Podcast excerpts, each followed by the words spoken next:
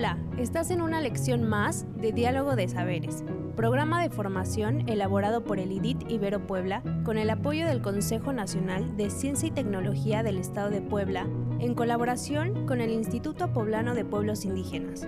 Comenzamos.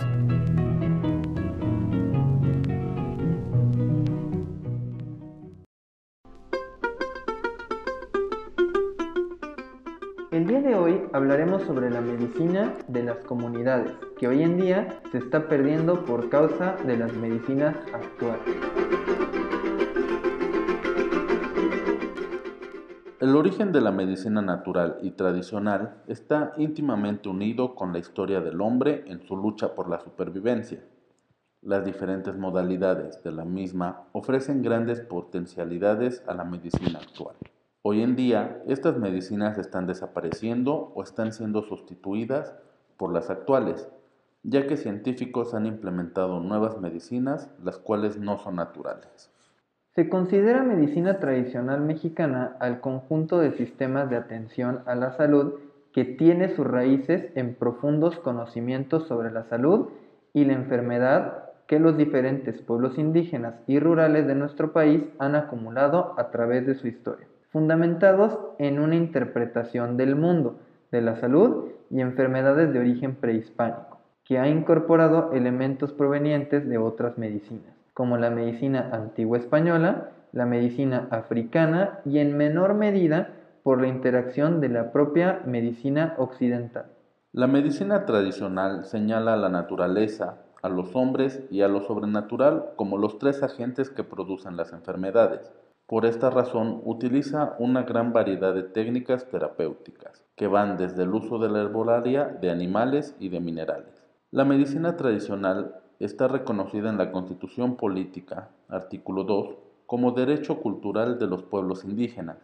En sus expresiones más profundas comprende el universo como totalidad interconectada, el cuerpo humano que incluye la mente y el espíritu un entendimiento y clasificación de las diferentes enfermedades coherente con toda la cosmovisión y concepción de la salud y enfermedad.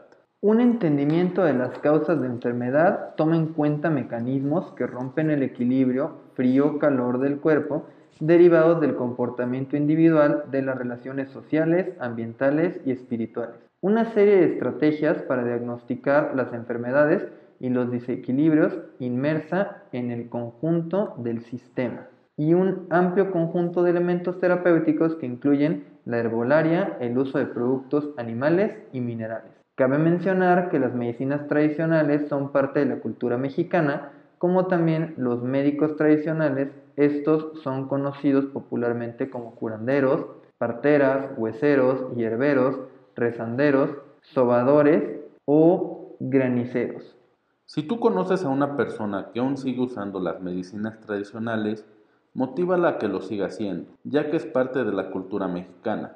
Y si tú también lo haces, comparte con personas cercanas esta cultura para que no se pierda, ya que el arte de la medicina consiste en entender al paciente mientras la naturaleza cura las enfermedades. Recuerda que tener una buena alimentación se refleja en la salud de las personas por eso tenemos que cuidar nuestra alimentación para no enfermarnos.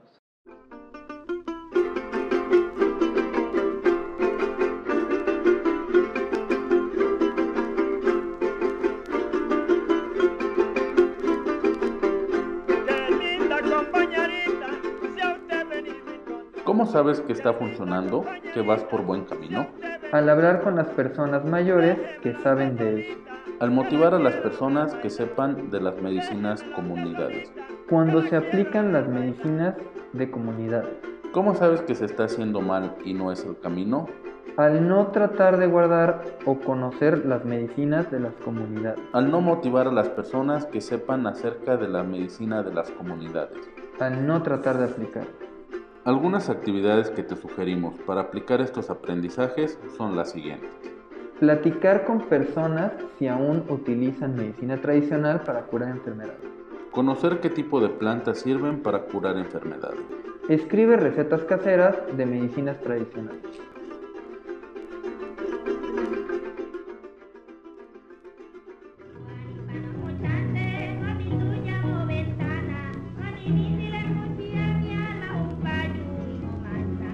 Una lección más de los educadores del programa de formación Diálogo de Saberes.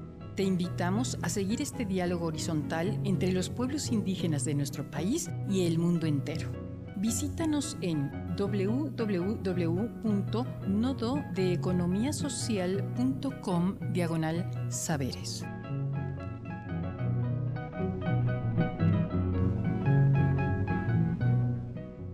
No perecerá el rostro, el corazón, el linaje, la raíz antigua. Viviré cada segundo de mi vida. Viviré un siglo. Viviré muchos siglos. Natalio Hernández.